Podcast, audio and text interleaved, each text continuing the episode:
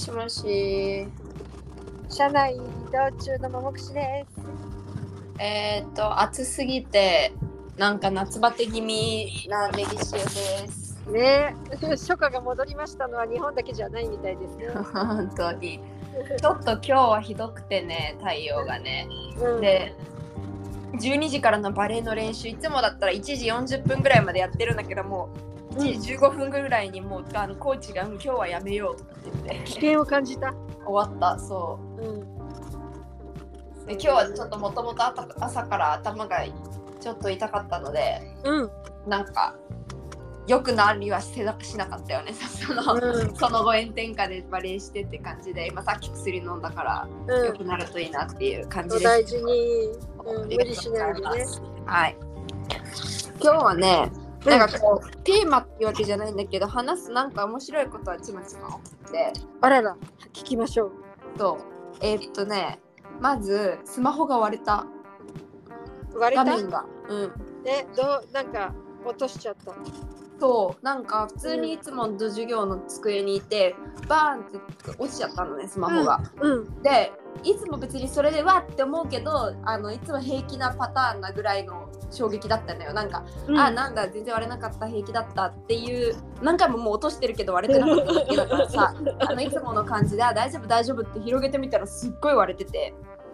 あららららら。そう。使えるのねまだ普通に、うん、うん、使えるから使ってんだけどさ、うん、なんかこうなんていうの画面とかでなんか読み物したりとかする白い画面なんか出したらもうひどいもんよこれ。本当にそうだね。うん、ちょっとね、そっか、まあ、使えるからいいんだけど、うん、でも取り替えた方がいいね、それね。ちょっとそうどっかのタイミングで取り替えないといけない。あの iPhone じゃない方のスマホなんだけどね。うん、あ、そうか、2台あるんだよね。そうそうそう。そっちがやられました。逆に今までよく無傷で持ったと思うよって感じで。そうだね、そうだね。で買った時もその iPhone があるから連絡が取れればいいやと思って結構安い携帯を買ったのね。うん、だったからさなんかもう型番が結構古くて、うん、あのフィルムとかももう売ってなかったんだよね、うん、でもう諦めてフィルムなしでずっと使ってたら。フィルムもないぐらいの方。ねえなんか多分使ってないってことは多分見つからなかったんだよって見つかってたら絶対買ってたから。そうだよね。そう。うんそれでちょっとなんかゲーって感じ。でまあ本当逆によく2年ぐらい持ちました。お疲れ様でしたって感じ、いやそうっていうのが一つとうん、うん、あとはね今日もう本当に暑すぎたからお昼食べた後にジュースジュース飲みに行ったの。あの大学のフェリーニャに。ビタミン補給か。そうもう冷たいなんか飲みたいと思って。うん、であのいなんか2つや、ね、テントがあるんだけどジュースの。うん。1個私の名前を覚えてるお姉さんがいる屋台があって。うん、でお名前？え、そオっていうの？私の名前をそうそうなんかこうあのー要は呼ぶときに名前で呼ば呼ばれるのね。あのできたよってあ、そうよね。のうんうん、でいつもなんか一時ずっと言ってて、うん。でなんか毎回紙にそのなんか私が言う名前をこう書いてうん、で出来上がると呼ぶみたいな感じだったんだけどうん、確か今年の4月ぐらいにある時言ったらもう書く時に「あー塩です塩でしょ」みたいな感じで言われてで「あそうです」みたいな。そのあのもう覚え,、うん。覚えられてたの私の名前を。うん、で向こうからなんか私の名前言ってきてあ覚えられてると思って、でそれ以外私なんかこうそれ以降ちょっと恥ずかしくなっちゃって、うん、ああんまりその屋台に行ってなかったのね。うん、なんかもうもうそれこそ4月にあこのお姉さん私の名前覚えてるんだって思ってから、多分一回も行ってなかったぐらい行ってなくて。なっちゃった。なんかちょっと逆にねうん、逆になんかちょっと恥ずかしくて、なんかいいもう一個の方もあるしとか思って結構そっち行っちゃったりしたんだけど、うん、今日はもうそれだからそっからもうさ半年ぐらい経ってるわけじゃん。うん、うん、だからもうどうせ覚えてないだろうと思って。忘れてほしかった。そうそうそう。半年ぐらい経ってるからどうせさだってさこんなんね毎日のように毎週のようにユニカンピでねうん、あのーお店出しててうん、であとはもうさ本当にすごい人たちと会ってるわけじゃん。だからそんな私の名前を覚えてる人もないしこんな6ヶ月も行ってないしと思ってまあ別にいいやと思って行って行ったわけ。でうん、もう結構終わりの方の時間だったこともあってもうなんていうか買ってる人の列もなかったから別に名前も聞かれなかったのね。ああなるほど、そう、まあ、そこにいる人みたいな感じで、うん、そこにいる人。そう。で私友達といたから友達と喋っててこうテントの方向いてなかったの、うん。そしたらどっかからってきてで え？っと思ってでもなんかすぐ名前言ってないしなとか思って一瞬疑ったんだけどテントの方見てみたらお姉さんがこっちの方向いてて「できたよ」みたいな感じで言われて「えあなた名前しようだよね」みたいな「えー、あそうなんですけど」みたいな。シルビアですとか言っちゃいますもうびっくりしたよ本当に。なんかすごい記憶力のお姉さんだなと思って。うん。でさ別にさ日本人っていうか見た目で言ったら日系の人たちだってすごいにウニカンピいるしそうなんか別にさアジア系の顔だからとかで覚えてるわけでもないだろうしさ。でしかも別に名前とか結構私の名前を覚えてくれない人多いっていうかその場であんまり発音うまくできない人が多くて本当にびっくりするのは電話越しで私の名前を言うと「ジオ」って言われるんだよね「ジオ」え？ジオ？そう。あのなんかそうやって言われたりとか、まあ、な馴染みがないからだったんだけど知ってる知ってるそう名前に近づけちゃうよね。自由とかね。そうそうそうになるんだよね。でそうそうでもね覚えられてたのは本当にびっくりしたね。うん。っていうのがあったジュースは美味しかのとったですか？あ美味しかった。今日はねそうメロンジュースじゃない間違えた。えっとメロンシアね。あのー、スイカ。ジュースかいちごジュースかで迷ってたらスイカといちごのミックスジュースがあったから、もうそれでいいじゃんと思って混ぜたそれにして。いいそうねそしたらねスイカスイカが強かったねうん。どっちかっていうとあスイカの方がうん。そう。あとはあのたまに私ほら今1レアルいくらかなとかって見てんだけどさ。うん。どうですえっと私今今もう31円に近くなってんだよね1レアルが。でうんあのー、30.8なんとかとかで。で私がブラジルに最初に最初というか今回の留学で初めて来た去年の頭2月。うん。なんて23円とかだったのよ。そそうだからもう8円ぐらい1レアルのものを買うのに8円以上8円高く払わなきゃいけなくなってうて。そうだね。うん。だから10レアルのものを買う払うなら80円高くなってて。うん。でビッグマックとかで計算するとねもう300円ぐらい高くなってるのよ。わあ。そうだからびっくりしちゃったなんか。うん。あマのクドナルド指数ね。マクドナルド。結構だからもともと来た時はビッグマック700円台で買えてたのに今1000円以上するっていう感じ。えー。そう。結構違うじゃない？そうやって考えるとね。なんか家賃とかさそうやって考えたら結構高くなってんなと思って。なるほどね。でもね、日本の、なんていうのかな、にあのえー、と世界とバランスで見た方がいいよ。日本がすごく安かったっていうのもあるからね。まあねまあね。そうそうそうまあそれもあるかもしれないしそれこそあの初めて私がブラジルに来た時に1レアル50円だったことを考えたらね全然違うんだけどさ。あそういう時もあったね。そうそうそうそうはい、ありました。ありましたけどうそれこそももちゃんたちがこっち来てばっかりの頃だよね。そうあの時はそれぐらいで。でもさなんか友達はもうすっかり忘れて私私がこうねこれが私がブラジル来た時これが今とかって言ったらレアルがレアルがもうちょっとこう価値があるようになってきたんだねって言うからさうんそうだねって言ったらさありがたやみたいな絵文字送ってきていや私にとってはそうでもないんだけどねって言ったらそうじゃんって そういうことよね。ねそうそう立場によって全然違うんですけどうんっていうことがあってあとこれはねまた面白かったのはなんか昨日ね夜結構ずっと明るかったの。であ、そう。夏がって言っ時間がても、まあ、5長くなってき時たそうそうそう夏になってきてこう前だったらこの時間もう真っ暗だよねみたいな時に、うん。あのまだ明るくてでそういう例でこう一緒にいたあの日本にカンパーズのねバロンジェラートに住んでる友達と、うん。あのそういうの日本語でなんて言うのって聞かれてで夏は夏至夏至だよはいはい。ってさ、うん。それで夏っていう字にこの死っていう字で夏至って言うんだよって言ってで、あのー冬はって言うから冬至だよって言ってさうん。でその季節の部分でちょっと日本語勉強してる子たちだからさこの。漢字の部分が夏と冬ででそのはいあ。の2つ文字目が「し」とか「じ」とかっていうのなんだよって言ってさでそうすると冬至って日が長くて夜暗い時間が短くて冬至は逆じゃない、はいそしたらじゃあ今度はさって言ってその昼と夜の長さが同じになるのはなんて言うの？って聞かれてで私が、あのー一瞬こうさ「えっと」って「春と秋のやつね」とか言って「えっと」って書いてた。ら向こうがさ「えもしかして同じ?」とかって言ってきてさ あ分かったよ。同じその夏至とか 冬至とかの字じゃん。でそれで昼と夜が同じになるその同じ長さになるのはなんていうの？同じ？とかって言ってきてちょっと面白かった。可愛いんですけど。そうそういんですけどそんな人正解。そう。ちょっと面白か簡単じゃないんだよ。おっしゃっちゃってでもあれじゃん春分秋分って漢字で書いたら意味的にわかるよねそう、す春を。分けるそうもうね、文字通りだよね。そうだねで、春分秋分は、で、春分秋分は、あのー祝日だよね。で、秋分の日、春分の日って言って祝日で、1週間、その前後1週間がお彼岸。でお盆は祝日はないけどまあ1週間のお休みになることが多いんだよね夏。の時のねそうそうそうっていう。こっちブラジルは基本的にこの間あった11月2日のじあのフィナードスっていうあそうそう死者の日ねそう 1, 1年に1日かな。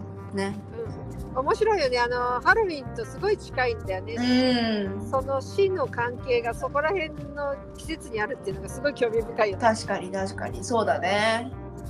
うん。2日後だもんね。そうそうそんなことがあったり。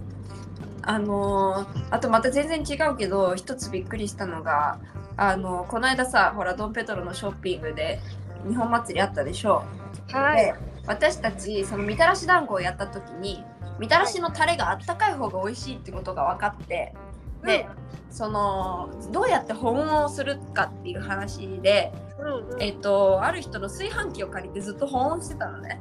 なるほど。はい。でこうこうまあ熱くなりすぎたら消したりとかっていうのを適宜やってたんですけど、はい。で1日目が終わった時にその中のあの炊飯器の中に入れるお鍋みたいなのはなんだあれだ名前がわからないけど、おかままあ、実際釜かお内釜。釜そうそう内釜をだけ持って帰って洗えばいいじゃんと思ってさ私はね、はい。でてかそれでいいじゃん置いてこいよってねそんな大きな荷物いろいろ持って帰ってもしょうがないしとかってなんか言ってたらさ「いや俺らが持って帰んないと」とかっていうか「なんですででここがね全部ちゃんと全部ロックされるかわかんないし」とかって言ってて「どういうこと?」とか言って。で後からよくよく考えたらさみんなそのみんなが気にしてたの盗難でさその、なんていうの？そのこの会場に誰かが夜中に入ってきて持っていくかもしれないっていう可能性をさ私には頭になかったわけねその可能性が。やっぱりなんかこうブラジルだなっていうのをそこですごく感じてうん。特にこの一般スペース。なんか日歩の中とかってもうみんな無防備でさそこら辺にあそうなんだ。一番日歩ってあの門もあるし、うえー、と一応閉ざされた空間だからでこう中の人同士は盗まないでしょっていうがねあれがあるから。うん。だけどやっぱりそういうこう公共の場だともうやっぱりそうなのかと思ってさ。うんうん。で、えー、とそれで思い出したのが私ブラジリアにこの3月に行った時にうん。ほらあのブラジランジャブブラズランジャっていうさブラズランジャはい。あの町の日歩のあのゴイヤバ祭りで日歩の手伝いをした。だね。じゃない、その時も私は1日2日間あるうちの1日しか手伝えなかったけどだからその1日の終わりの時にみんなで片付けしてまあでも明日もあるからって言って結構いろいろ残して帰る感じだったんだよね。うん。その時にさもうみんながさそのえっと冷凍庫の中身とかを持ってかれないように、うん。その冷蔵庫冷凍庫をもうなんかテープで巻いたりとかなんか段ボールで こうぐるぐる巻きにしたりとかそう牛上に椅子乗っけて開かないようにしたりとかなんかとにかくなんかいろんなことをしてこう開けられないように中の飲み物とか持ってかれないようにしててさうんまあもうこれねそれごと持ってかれたらおしまいなんだけどそうね。そのなんていうかそうんそこまでするって正直思ったけどみんながやってたなっていうのをそれで急に思い出して、なるほどね。ああやっぱそうなんだいちご祭りもさ毎年ああの3日間とかだけじゃなくて毎週末がね4回ぐらいあるからうん。そのえっ、と大きなそういうレストランみたいなねカウンターと席とそれから一角を壁で仕切ってもらってそこに扉を簡易扉つけて、うん。そこをチェーンみたいなので簡単に鍵をかけられるようにして、大事なものはみんなそこに冷蔵庫とかさ棚とかみたいなのはその中に入れるっていう感じであの守ってたりするよ。なるほどね。うん。えあそこの公園って普段はもう完全に出入り自由なの？うん、普段はね、で完全に何もそんなゲートとかないの。そのあ9月にだけお祭りのためにゲートが取り付けられる。じゃあ本当にその土日金土日除いた平日とかは普通にみんな入れちゃうからうそこをこう鍵かけるってことかん、そうだね。だし、その本当にあの仮設設営されてるああいうテントたちは、普段はイベントない時はもうと撤去してるから何もないんだよ。うん、うんなるほどね。あもう今回のドンペトロはそれそれに比べるともっとこうあの閉まった空間なんだけどね。そうなん大だ。きな建建物の中だったから、まあ、その建物を閉めてくれるでしょっていう感じではあったんだけどうんうん。だから余計にそれでなんかその盗みをみんなが心配しててびっくりした。そう。そんななんか閉鎖空間の中でもそこまで気にするんだっていうねまあほら、出店する人がどんな人とか、他のね、ブースの人たちのこともわからないからね。そうだね。うん。そうやっぱりこう自分のね知ってるところじゃないところに行くと気をつけなきゃいけないことが違うなって、うん、うん、そうだね。勉強になりましたね。そう勉強になった。うん。本当に。これね今自分が住んでるとことか鬼カンピの中がどれぐらい危なくてどれぐらい危険でとかあ、えーとう。ん危なくなくてとかねそういうのは大体わかるそうだね。なんだけどそう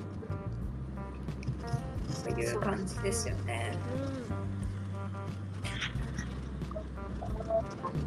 あとなんか昨日の夜の授業で、うん。あの私アフロブラジル系のうんなんていうか、アフリカにダジスブラジレイロスってこの間言ったほらコータスっていうね、はい。えっ、とその黒人の人たちとかあの先住民の人たちがある意味まあ、優遇っていう言い方がね正しいかわからないけど、まあ、そういう特別措置で、えーある何パーセントはその人たちが入れるっていうあったりする。そういうのを勉強してる授業、ね、が科目があってでその科目の最終課題が、はい。あのをグループでやることになったのよ。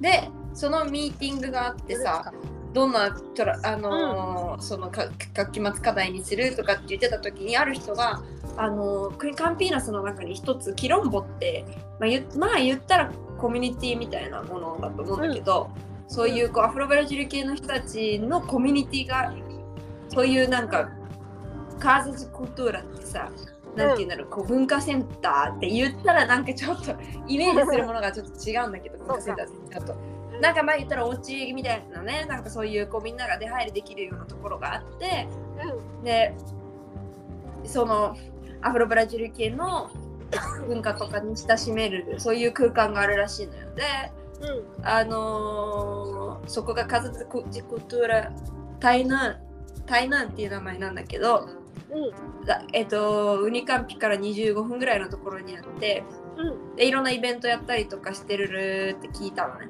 でそれによく参加し参加っていうかそれのもう運営側に携わってるような人がそのグループの中に一人いてあ、そうで。話聞いてたらそう話聞いたらめっちゃ日本っぽくてさそのその私にとっての日本みたいな感じ、ねその彼にとってのそのよりど場所が。ころなんだ。そうもうこう土曜日にイベントがあるから僕は金曜日から行って泊まって準備するんだよねみたいな感じで言っててさ あなんかそういう感じなんだなと思って。え、その携わってるか人はご本人はアフロなの。そうだねうんうんうん。でもこう別に、えーアフロブラジルの人たちだけっていうそういう限られた空間じゃ全然ないからうん。あのだ誰でも全どうぞどうぞっていう場所、まあそういう文化文化ハウスクカルチャーハウスうん。うん。はそういうテーマテーマに基づいてるけれど、うん。こう誰でもどうぞっていうことを聞いてる限りはねそううん。うん。あ、そだったうんなんかそういうことところもあるんだなと思ってねう。うん。知らなかったでも聞いたらその人サンパウロの街中出身で、サンパウロとかだと全然そういう場所がなかったんだってでへカンピーナスに来て初めてそういうところ出入りするようになったうん。あ、そうなの。そうどこにでもあるわけではないみたいうん。たまたま。うんウニカンピから25分私も興味あるな例えばさそういう人たちと知り合いになるとあ食べ物が食べるチャンスがあったりそうだね。作れたり音楽とかリズムなんかさ思いっきり向こうのそう違うと思うんだよね。触れることができる。そう。あ面白いなと思ってね。うまいことどっかでなんかイベントとかって行けたらいいなと思ってる。そうだ。うんそうそう。まあそんな感じでございます、はい。なかなかいろんな面白いトピックがいっぱいあって楽しかったね今日。楽しかったですいい感じの時間になったのでじゃあ今日はこんなとこで私も山奥に入り始めるのではいよかったと思います。それでは、ももくしでした。ネギ塩でしたさよならさよなら